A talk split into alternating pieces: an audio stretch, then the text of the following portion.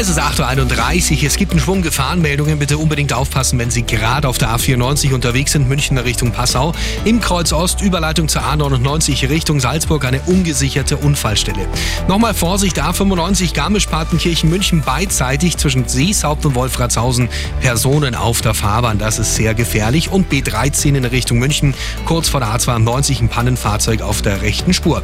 Dann haben Sie circa eine Viertelstunde Zeitverlust auf der A99 West Richtung Nürnberg zwischen Freiham Mitte und Ludwigsfeld.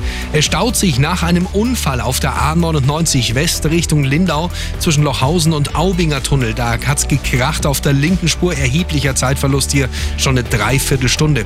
Dann haben wir in München auf dem Mittleren Ring den üblichen Berufsverkehr. S-Bahn-Meldungen gibt es auch noch. Wir starten und zwar mit der S7 Wolfratshausen Kreuzstraße. Die S-Bahnen beginnen und enden aktuell wegen einer Reparatur an der Strecke am Hauptbahnhof und verkehren ohne Halt an der Hackerbrücke. Das mit Einplanen und auch die S-Bahn-Linien der S20, die empfallen heute Morgen. Und ganz frisch noch die S8 Hersching. Da wird repariert an einem Signal zwischen Hersching und Seefeld-Hechendorf. Es fahren aktuell keine S-Bahnen. Es gibt einen Schienenersatzverkehr. Mit Bussen halten Sie gut durch. Das sind die aktuellsten Blitzer in München und der Region in der Stadt.